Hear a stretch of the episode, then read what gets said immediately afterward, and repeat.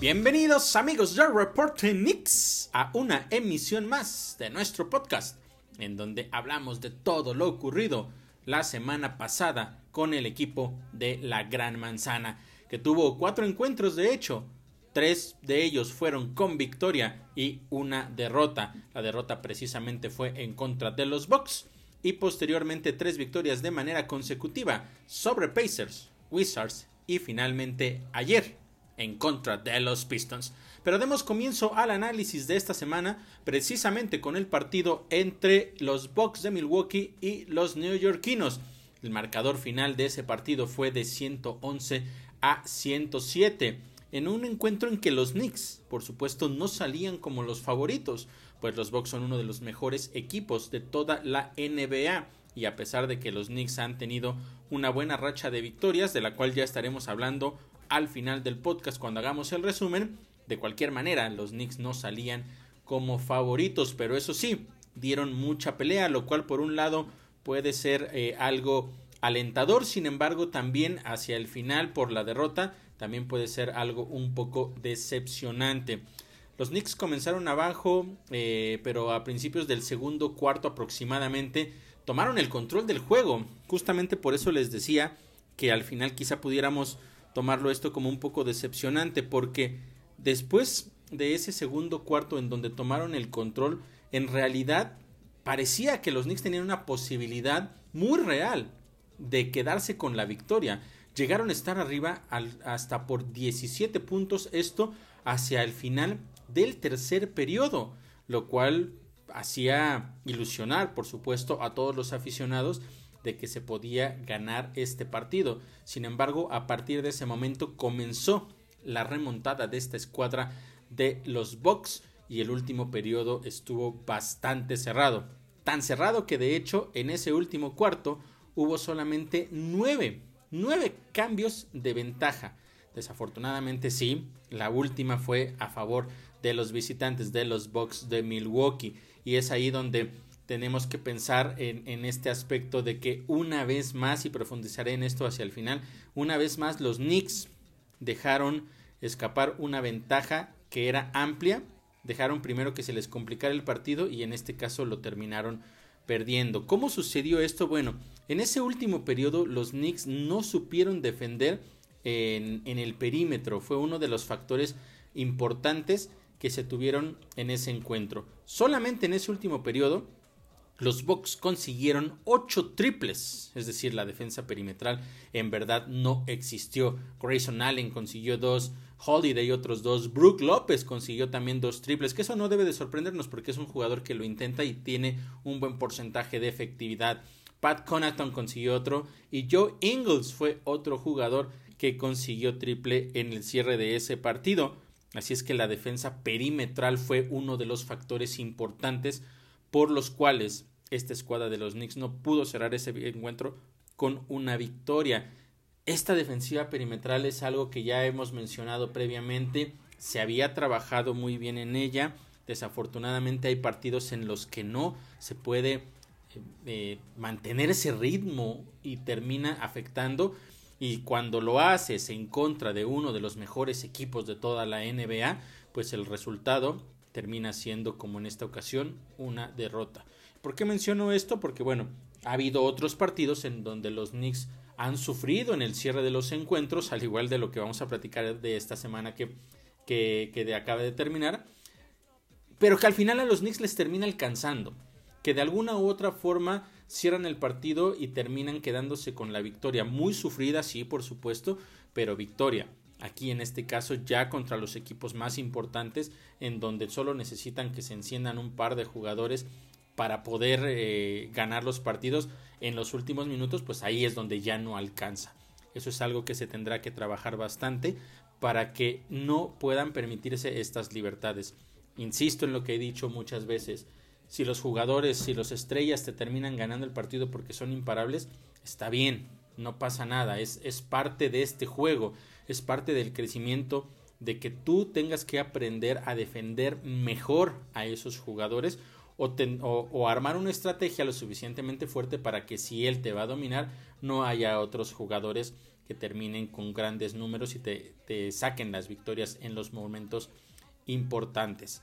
Eso es uno de los factores que se tendrán que seguir trabajando. Se ha mejorado en algunos partidos, sí, pero en este desafortunadamente no fue el caso. Otro factor que me parece muy importante poner sobre la mesa es el hecho de lo que decidió Tom Thibodeau para ese encuentro, eh, para el cierre del encuentro principalmente. Y con esto me refiero a la participación de Ivan Fournier por casi 8 minutos en ese último periodo. Un jugador que no tiene o que sus cualidades no son las defensivas principalmente. Cuando tienes un equipo como este de los Bucks que viene de atrás y que sabes que tiene tiradores importantes como son los que ya mencioné y que también en la pintura por supuesto tienen a un jugador como Giannis Antetokounmpo, tener a alguien como Ivan Fournier que prácticamente no te hace nada, no te aporta nada del lado defensivo, es sin lugar a dudas dispararte en el pie. Y lo dejaron por casi 8 minutos. Tom Thibodeau lo dejó por casi 8 minutos sobre la duela. Con el partido todavía, eh, digamos, al alcance para los Knicks, porque seguían teniendo la ventaja. Sin embargo, lo dejan y ahí es donde hubo varias jugadas, principalmente en una donde intenta hacer un doble equipo en, en contra de Giannis Antetokounmpo, por supuesto, eso no iba a funcionar, funcionar en ningún momento. Entonces, aquí la pregunta es, ¿por qué? ¿Por qué Tom Thibodeau toma la decisión de poner quizá al jugador con menos cualidades defensivas sobre la duela y dejar afuera a otros jugadores como Quentin Grimes y Miles McBride que te han demostrado defensivamente que son mucho más capaces y que no se trata, como yo he mencionado, de bloquear los tiros o de robar los balones, sino muchas veces simplemente de incomodar lo suficiente al rival para que no pueda tener un tiro fácil y de esa manera muchos tiros terminan siendo fallados. Estos dos jugadores te han demostrado en las últimas semanas que tienen esa cualidad y en este caso los dejaron fuera, le dieron más minutos a Ivan Fournier que a ellos. Grimes solamente cuatro minutos en, los, en ese último periodo. Miles McBride dos minutos y medio en ese último periodo. Cuando cualquiera de ellos dos pudieron haber sido un gran match en contra de ya sea de Grayson Allen, de Jaru Holiday, sí, de Brook López no, pero de Pat Conaton y de John Ingles, Joe Ingles, por supuesto que sí. Entonces aquí es donde también, como lo mencionaba la semana pasada, hay que poner el enfoque en qué está pasando con Tom Thibodeau, las decisiones que también él está tomando. Hay cosas que tienen que ver con los jugadores dentro de la duela y hay otras cosas que tienen que ver con las decisiones que vienen desde la banca, con el plan, con la estrategia para poder ganar los encuentros. En este caso, no puedes, en un partido tan cerrado, no puedes poner a Ivan Fournier por encima de cualquiera de estos dos. No puedes hacerlo. No estoy diciendo que solamente por eso los Knicks terminaron perdiendo, pero en un partido tan cerrado, cualquier, cualquier eh, ventana que le abras al rival para que te gane, para que te eh, venga de atrás primero y después que te termine sacando el partido en los últimos minutos, pues entonces es culpa del entrenador porque ahí ya fuiste tú el que tomó la decisión de poner a alguien que no te daba las mejores posibilidades de defender a un equipo como este.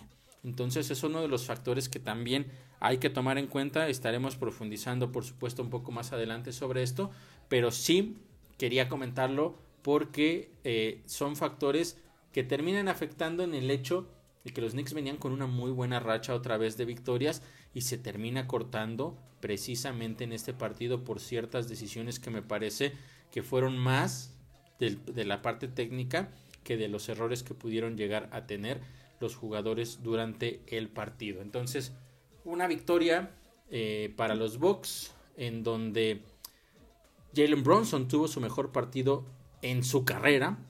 44 puntos para Jalen Bronson y desafortunadamente eso no se pudo coronar con una victoria en contra de uno de los mejores equipos de toda la NBA. Otro jugador que lo hizo bastante bien fue Julius Randle, que consiguió 25 puntos y 16 rebotes. Y iremos mm, analizando o actualizando cómo fue mejorando esta marca porque en ese momento había conseguido 13 triples dobles en los últimos 14 juegos. Es decir, la productividad de Julius Randle ha sido bastante buena en los partidos, en los últimos partidos, lo cual por supuesto lo ha puesto eh, como uno de los jugadores a seguir en la NBA y también uno de los motivos por los cuales yo la semana pasada les mencionaba que si en algún punto tú realmente estás pensando que el futuro no es con Julius Randle, el momento de cambiarlo es ahora. Pero ya hablaré un poco más de eso más adelante.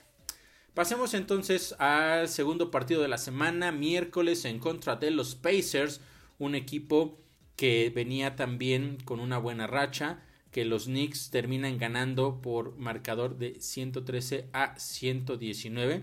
Pero este era un partido muy importante, porque en ese momento los Knicks eran séptimos del este y los Pacers eran el sexto lugar. La diferencia era únicamente de un juego.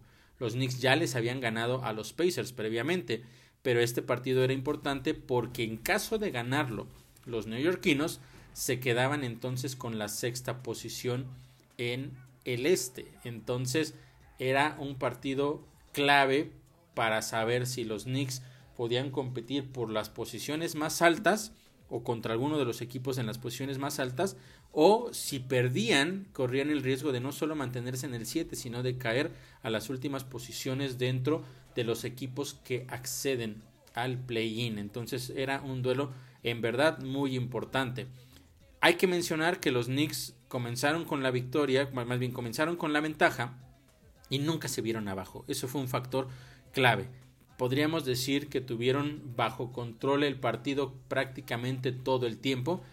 Llegaron a tener una ventaja hasta de 25 puntos, esto hacia el final del último cuarto, del tercer cuarto, perdón, pero de nueva cuenta no pudieron cerrar el partido de una manera adecuada.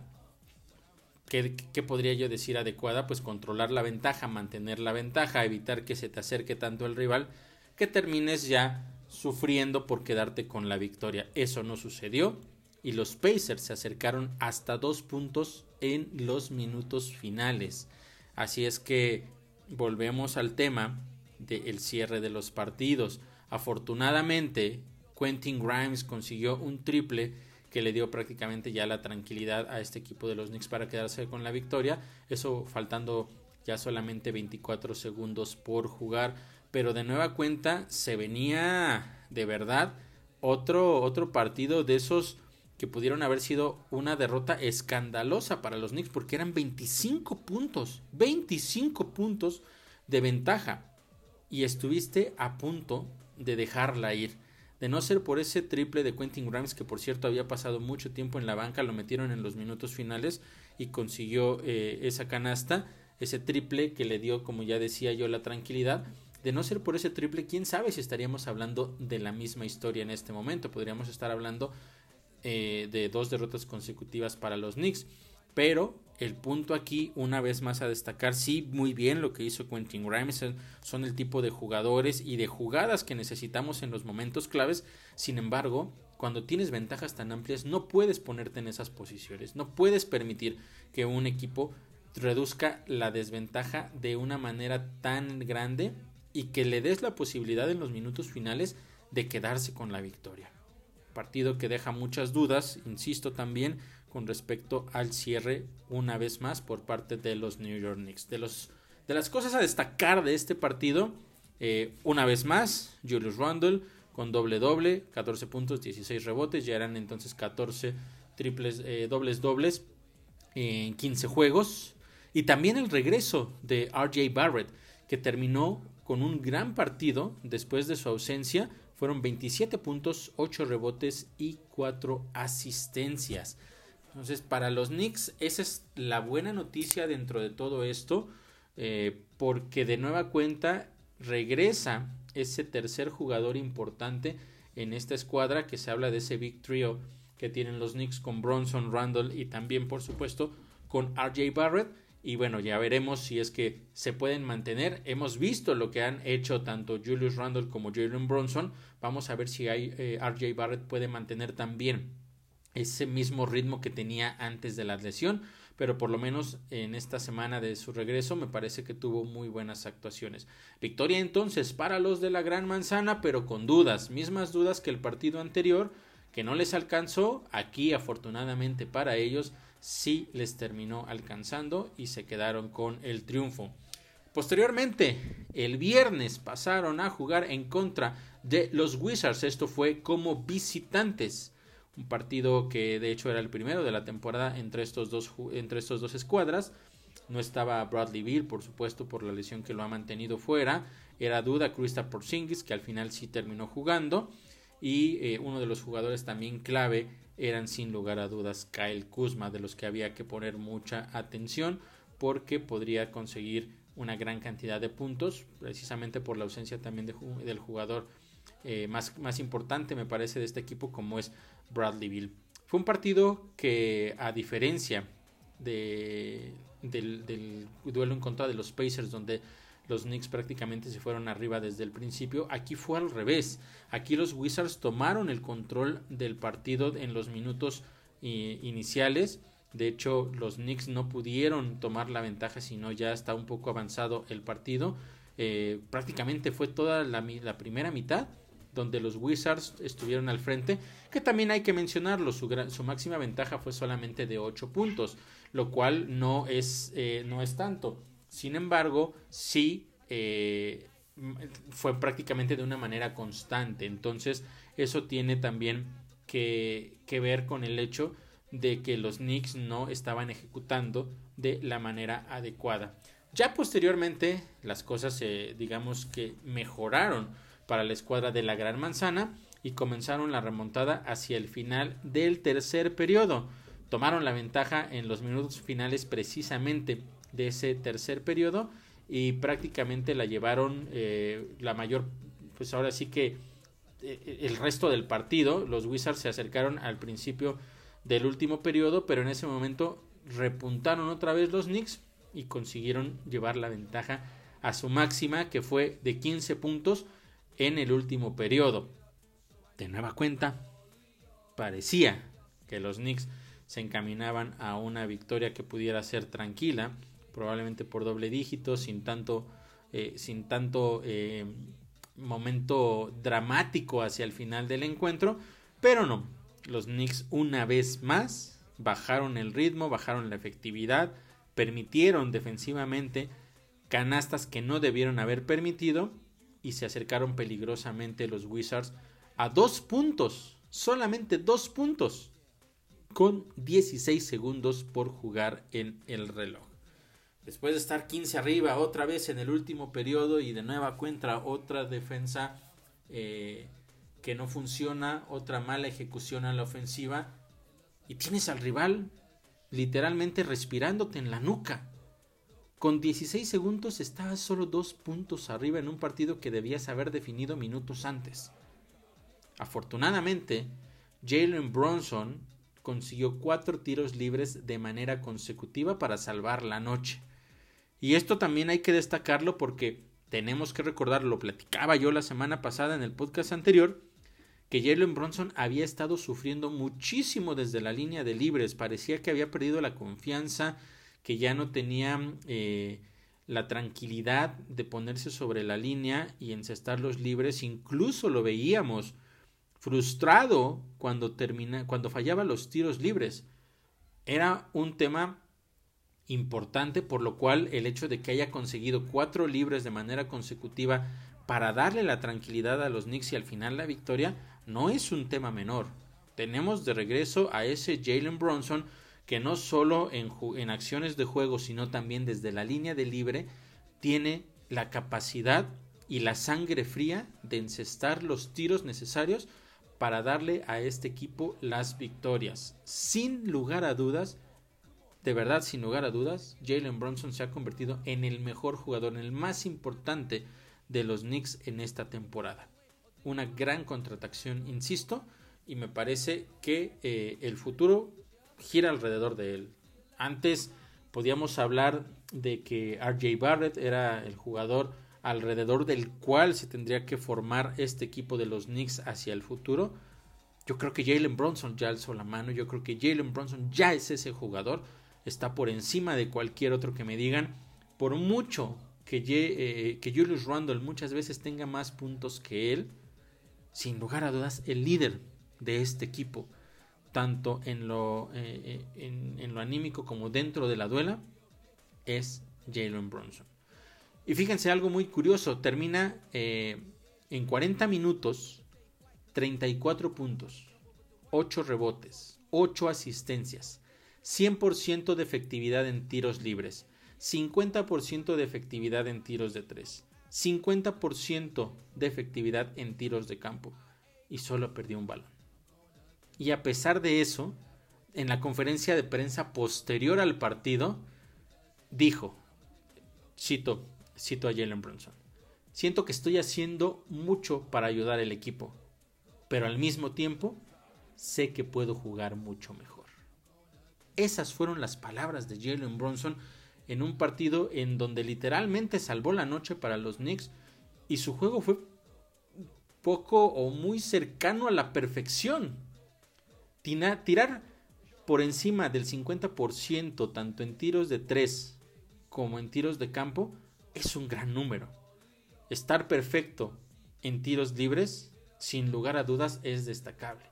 Pero que juegues también tantos minutos, que seas el que lleva el control del partido, quien lidera la ofensiva de tu equipo y que solo tengas una pérdida, habla todavía mucho mejor de este jugador.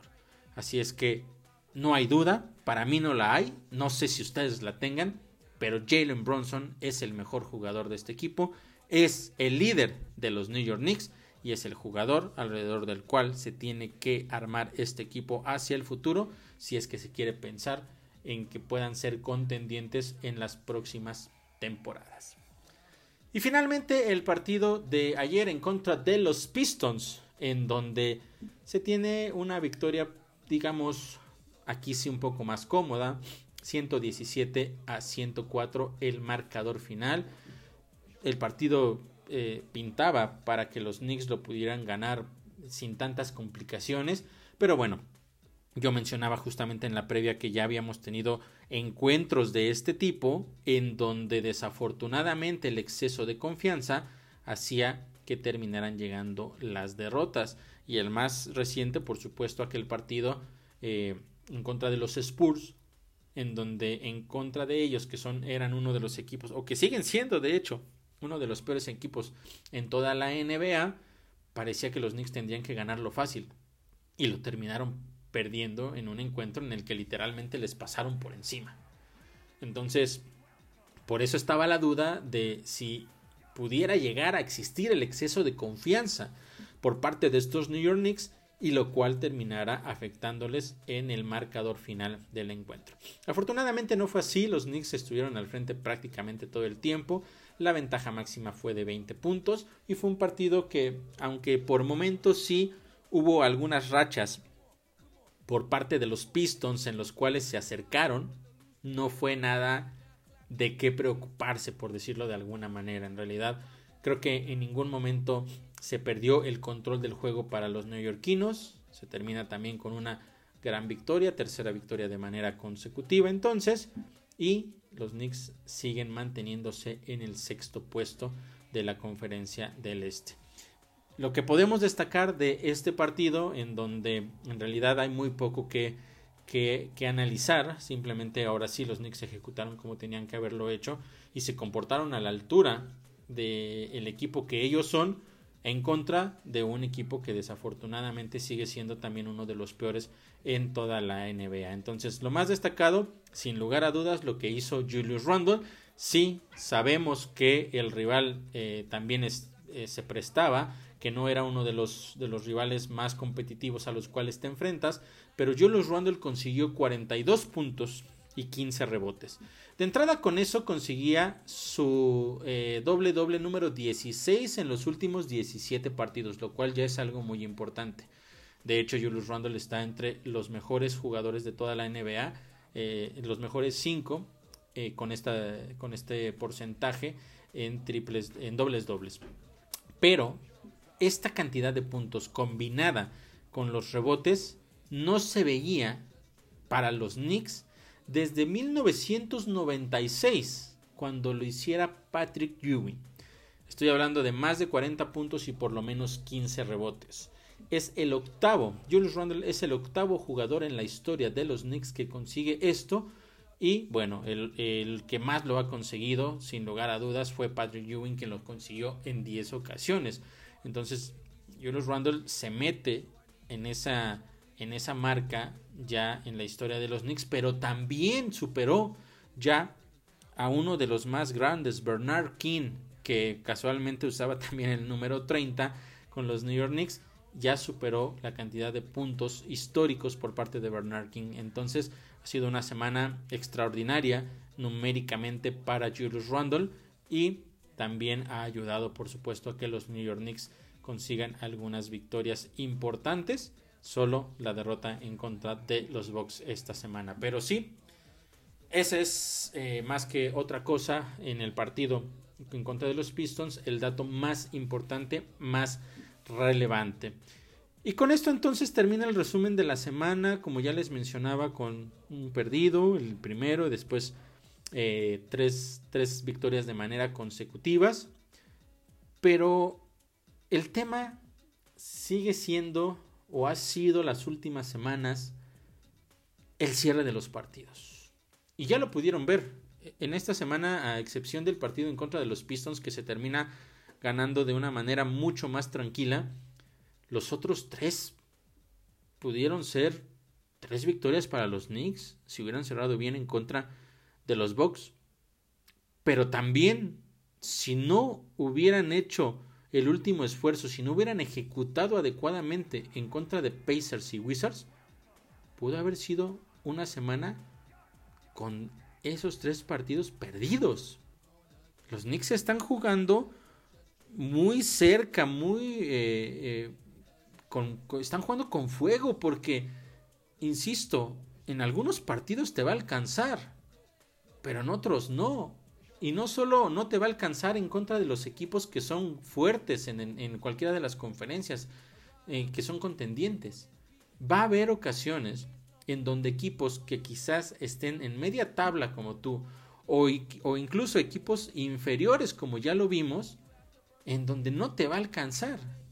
No es posible que los Knicks sigan teniendo este tipo de descuidos, que sigan teniendo este tipo de actuaciones al final de los partidos. ¿Qué es lo que está sucediendo? A mí me parece, los veo justamente en los minutos finales y pienso que comienzan a ponerse nerviosos, como si sintieran que ese eh, colapso puede llegar, que les ha pasado tantas veces que pudiera darse una vez más y eso hace precisamente que empiecen a cometer errores y que los colapsos lleguen, porque no hay otra explicación.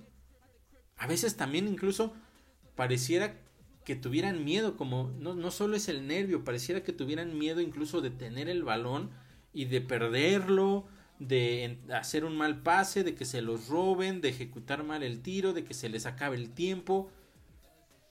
Algo hay que trabajar en ese aspecto porque de verdad no es posible lo vimos cuando estaba fuera RJ Barrett y Jalen Bronson. Eh, eh, veíamos que jugadores como McBride, como Grimes, eh, sufrían un poco en esos últimos minutos. Acá estaban, estaba literalmente todo el equipo disponible de los Knicks. Y aún así, teniendo los mejores jugadores sobre la duela, había momentos en los que parecían de verdad demasiado nerviosos, demasiado temerosos, que sentían la presión que les caía sobre sus hombros. Y eso es lo que termina afectando en los finales de los partidos. Y aquí es muy importante mencionar dos cosas. Uno es el tema, es un tema individual, de que los jugadores sepan ejecutar, que tomen las decisiones adecuadas en el momento clave del partido. Eso lo he mencionado durante mucho tiempo. Pero también por otro lado, tiene que existir la, ayuda desde la banca. Y desde la banca Me estoy refiriendo a tu entrenador. Ha sido e, esto lo he mencionado, si no mal recuerdo, en los últimos tal vez tres o cuatro podcasts. No están sabiendo cerrar los partidos. Entonces, si fuera la primera vez, la segunda vez, la tercera vez diríamos, ok, bueno, un mal partido al cierre, el, jugador no ejecutó, no, no traía, este, eh, no le estaban cayendo los tiros, eh, algún descuido a la defensiva, sucede. Pero cuando es tan constante, cuando semana tras semana tengo que estar hablando de esto, nos habla, sin lugar a dudas, de que la estrategia que se implanta desde el entrenamiento, que viene desde la banca, que viene del entrenador, no está siendo la adecuada. Tom Thibodeau debería trabajar esos aspectos por determinada cantidad de tiempo en cada uno de los entrenamientos debería dedicarle una hora diaria, dos horas diarias al primero revisar el video, saber qué se hizo mal y posteriormente crear una estrategia, mostrarle a los jugadores, a cada uno, ¿eh? porque nunca sabes con qué jugadores vas a terminar cerrando el partido. Por, por faltas, por alguna dolencia, lesión, nunca sabes. Cada jugador debe tener la posibilidad de entender o de trabajar ese cierre de partido. Porque de lo contrario, suceden cosas como las que están pasando. Hay cosas muy básicas. Hay defensas de media duela porque a lo mejor no existe eh, tanta presión, porque el otro equipo no está tan abajo y siente que si te detienes y tú fallas, te puede alcanzar simplemente con una buena defensa y después encestando. Ahí hay que trabajar de, cierta forma. Hay que subir el balón, hay que tratar de, extender eh, el reloj de juego lo más posible, que logres conseguir un tiro, digamos, cómodo o lo más cómodo posible con la menor cantidad de segundos restantes en tu reloj de disparo. Eso es uno. Y no forzar por ningún motivo forzar un triple, que ese es otro de los factores importantes. La mayor parte de los momentos en los cuales los Knicks terminan perdiendo ventajas importantes es porque comienzan a tirar triples a lo loco y no son efectivos. Y cuando menos te das cuenta, una ventaja que era de 25 puntos ya tienes a 3 al rival, a 2. ¿Por qué? Porque no estás tomando las decisiones adecuadas. Esa estrategia tiene que venir desde la banca. Vas ganando por 25, pues prefiero ir ganando por 27, consiguiendo una bandeja, un tiro de media mucho más tranquilo, que forzar un triple, terminar fallando y que el rival se acerque a 22 o a 24. Y así poco a poco se van acercando lo suficiente para estar con la posibilidad de sacarte el partido. Eso por un lado, insisto, es la parte de la inteligencia del jugador y por otra parte es lo que el entrenador te tiene que decir. En este preciso momento de juego, en una situación como esta, esto es lo que esperamos de ti. Esto es lo que necesitamos para controlar el partido.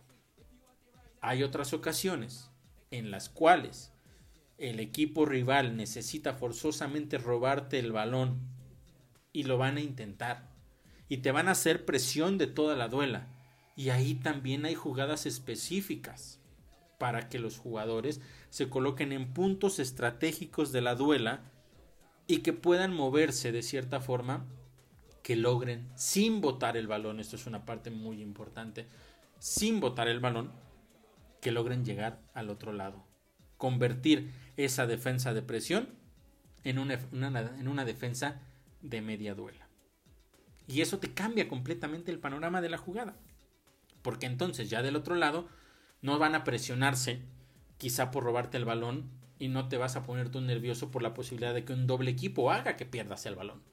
Estando del otro lado, habiendo cruzado la media duela, ellos ya saben que no pueden permitirte encestar. Y el primer instinto, la primera instrucción muchas veces es, si ya rebasó la media duela, cómetele la falta cambia completamente el panorama. Pero eso de dónde viene? Viene del entrenador. Se tiene que trabajar semana a semana, día a día. Han sido muchos los partidos en los cuales esto ha sucedido y necesitamos de verdad que Tom Thibodeau empiece a trabajar en esto. Está el tema en el partido en contra de los, de los Bucks, en donde le da más minutos a Ivan Fournier. Una decisión equivocada. Sí, él es el entrenador de la NBA y él lleva años, pero esa decisión es equivocada, punto. No puedes hacerlo. Y después, cuando ves, insisto, en todo esto, que sucede una y otra y otra y otra vez, trabájalo. No es que sea algo imposible. Tienes que crear estrategias específicas, tienes que darle la posibilidad a todos los jugadores del roster a que se pongan en esa situación en el entrenamiento y sepan cómo ejecutar. Romper las defensas de presiones no es tampoco eh, ciencia aeroespacial, es cuestión de ejecución y es cuestión de que se trabaje semana a semana. Y eso es, sin lugar a dudas, lo que le puede perjudicar a esta escuadra de los Knicks. Que sigue teniendo posibilidades, o bueno, no solo está solo no solo está dentro de los lugares de playoffs, sino de que parece que puede ser uno de los equipos eh, más, eh, más altos, pudiera llegar a, recibir un posible duelo de, de play-in en casa. Y posteriormente, quizá, si siguen con este buen ritmo, en una de esas hasta pudieran calificar directo a playoffs y recibir en casa la, alguna de las series. Pero ya me estoy adelantando mucho. El punto es que los Knicks sí parece que tienen la capacidad, que tienen las posibilidades, que tienen los jugadores, que tienen el talento para llegar a esto que yo les estoy planteando. Pero si no se ejecuta dentro de la duela, esto no sirve para nada. No importa cuánto talento tengas, no importa cuántas posibilidades, no importa lo que te venga en el calendario, si no trabajas las cosas que estás haciendo mal, estas en específico, en cualquier momento los Knicks pueden volver a colapsar como lo hemos visto, no solo esta temporada, sino la temporada anterior y en muchas otras en las últimas temporadas. Hay que trabajar en eso, hay que hacerlo lo antes posible porque se viene el cierre de temporada, nos estamos acercando cada vez más a la fecha límite de cambios, Todavía no sabemos qué va a suceder, sigue habiendo muchos rumores, muchos de verdad. Insisto que si los Knicks no piensan quedarse con Julius Randle por lo menos por otros dos o tres años, el momento de cambiarlo es ahora. Si ellos creen que es parte fundamental del futuro del equipo, adelante, trabajen sobre eso, manténganlo en el roster. Y hay que ver qué más se cambia. Se habla mucho recientemente de, eh, de Derrick Rose que es muy posible que salga del, equipo. También los Knicks ya mencionaron que solo le van a dar la posibilidad de salir si se va a ir a un equipo en donde realmente pueda tener muchos más minutos de juego y donde pueda ser importante. Eso por un lado está bien porque piensas en el futuro del jugador, pero por otro lado dice, bueno, pues si, tú crees que merece más minutos, dáselos, ¿no? No lo sé, es, eso es solo, solo algo que, que me pasa por la cabeza. Eh, Cam Reddish, ya he hablado mucho de Cam Reddish. Eh, lo estaremos viendo fuera de los Knicks en, las, en los próximos semanas, días tal vez. Se menciona mucho en los cambios a Obi Toppin, que estuvo lesionado una parte de, de esta temporada. Bueno, en los últimos partidos apenas regresó. Otro jugador que se había mencionado mucho era Emmanuel Quickly, pero después de lo que ha estado haciendo en los últimos partidos, viniendo desde la banca, siendo un factor no solo en los puntos, sino en la defensa, también en la captura de rebotes, en las asistencias, su juego en general ha ido incrementando, ha ido mejorando el juego de Emmanuel Quickly. Me parece que es un jugador que no debería de salir de la institución. Probablemente Ivan Fournier, yo, yo veía muy seguro la salida de Ivan Fournier antes de que vinieran todas estas lesiones y lo, regresaran a la rotación. Hoy no estoy seguro de que lo vayan a dejar salir, pero pudiera ser otro de los jugadores que, que saliera. Entonces se vienen, cada vez nos acercamos más a ese momento clave de la temporada en donde vamos a saber un poco más de cuál es la visión de Tom Thibodeau para el final de la temporada y también de la gerencia de los Knicks hacia el futuro de la franquicia. Porque creo que hay una base importante que le puede funcionar a futuro a los Knicks para llevarlos a ser un equipo competitivo. Mencionaba, eh, leía en, en, la semana un comentario de Kendrick Perkins que hablaba sobre los Knicks precisamente y él decía que había que darle mucho mérito a los Knicks por lo que están haciendo, principalmente tomando en cuenta, decía él, que los Knicks no tienen ningún superestrella. Y es real, yo, lo he mencionado, aquí no es algo que quizá eh, deba hacer que, los aficionados se molesten, porque no tenemos un Giannis Antetokounmpo, no tenemos un Nikola Jokic, no tenemos jugadores de ese calibre. Tenemos muy buenos jugadores que nos han ayudado y que me parece que están haciendo buen equipo. Jalen Bronson, si hay alguien que se está acercando a ser un superestrella, desde mi punto de vista es Jalen Bronson, porque yo insisto, no siempre el que anota más termina siendo el mejor del, equipo, ni, ni, el líder, ni nada de esto. Yo veo más cerca a un nivel de superestrella Jalen Bronson que a Julius Randle. Pero en general el comentario de Kendrick Perkins es real. Los Knicks no tienen un superestrella.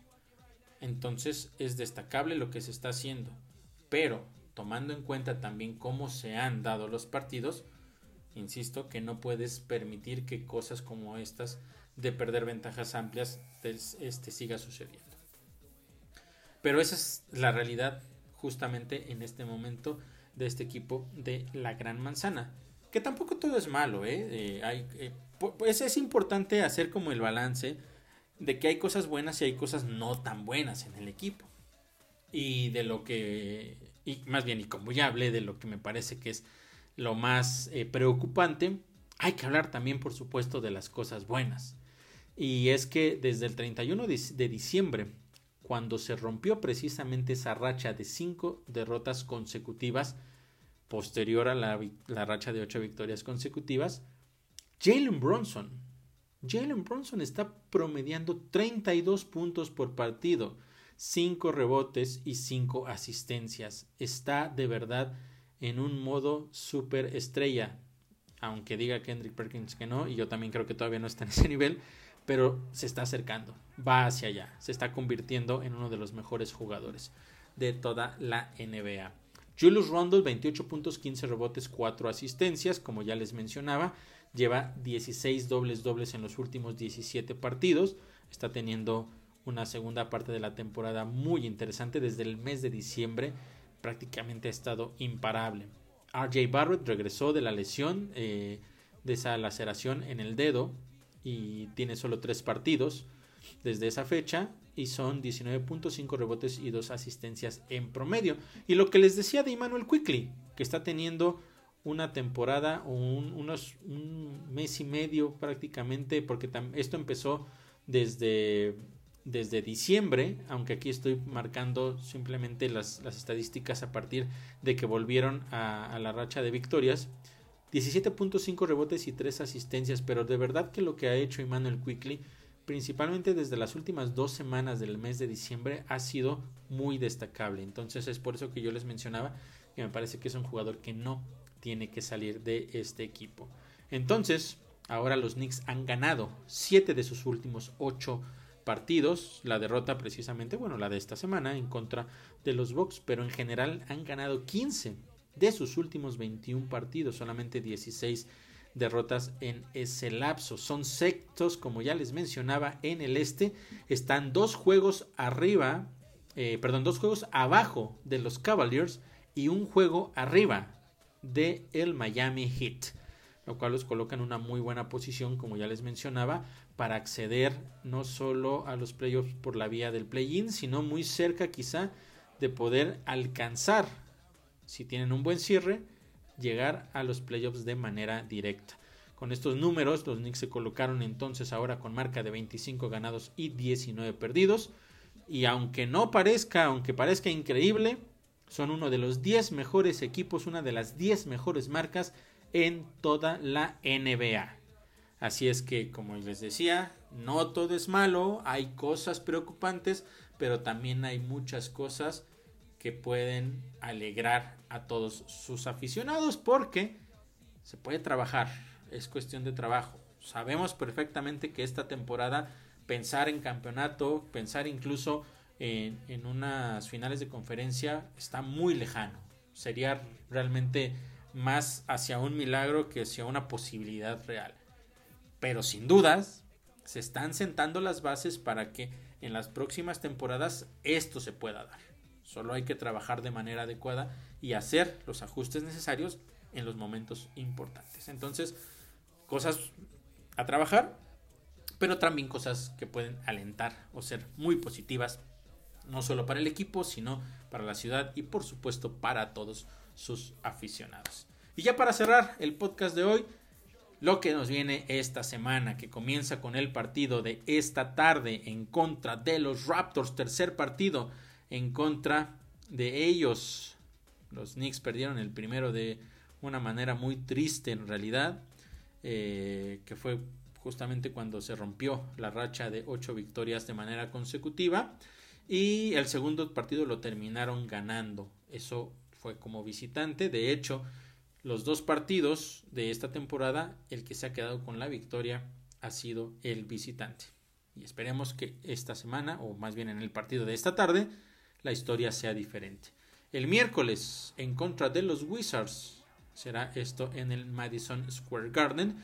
Y después dos eh, visitas de manera consecutiva. El viernes en contra de los Hawks. Y se cierra la semana en contra de los Raptors allá en Toronto. Entonces, se termina la serie esta misma semana en contra de los Raptors. Vamos a ver cómo cierran los Knicks. Y también quiero comentar algo que me parece muy importante. No, quiero dejar pasar eh, este, este dato porque la semana pasada, o regularmente en la NBA funciona, no es que sea un, algo escrito ni que tenga que ser estrictamente de esa manera, ¿no? Pero regularmente los equipos de la NBA juegan una semana cuatro partidos y la otra semana juegan solo tres. Digamos, para que sean siete partidos en, dos semanas, que no sea tanta la carga de, de juegos. En esta ocasión no es así para los Knicks porque jugaron, como ya les como ya platiqué, cuatro veces la semana pasada y esta semana que viene también van a ser cuatro partidos. Van a ser ocho encuentros entonces en 14 días. La carga de verdad de trabajo es demasiada. Vamos a ver de qué manera se puede también tratar de descansar un poco a los jugadores porque si no, hacia el final de la semana, probablemente en los partidos en contra de Atlanta y de Toronto, los jugadores ya van a estar cansados. Los Knicks van a tener que salir, me parece, hoy con todo, a ganar y quizá el miércoles puedan no, no, que, no relajarse, pero tratar de derrotar un poco más a sus jugadores para en contra de los Wizards que me parece de, eh, de esta semana por lo menos el rival por decirlo de alguna manera más débil al cual se van a enfrentar tratar de, de recuperar un poco ahí de energías porque después en contra de Atlanta sabemos la historia en contra de los Hawks de Trey Young y todo lo que ya sabemos como aficionados de los Knicks, entonces va a ser un duelo importantísimo y después otro partido complicadísimo que cierras en la semana en Toronto en contra de los Raptors. Es difícil.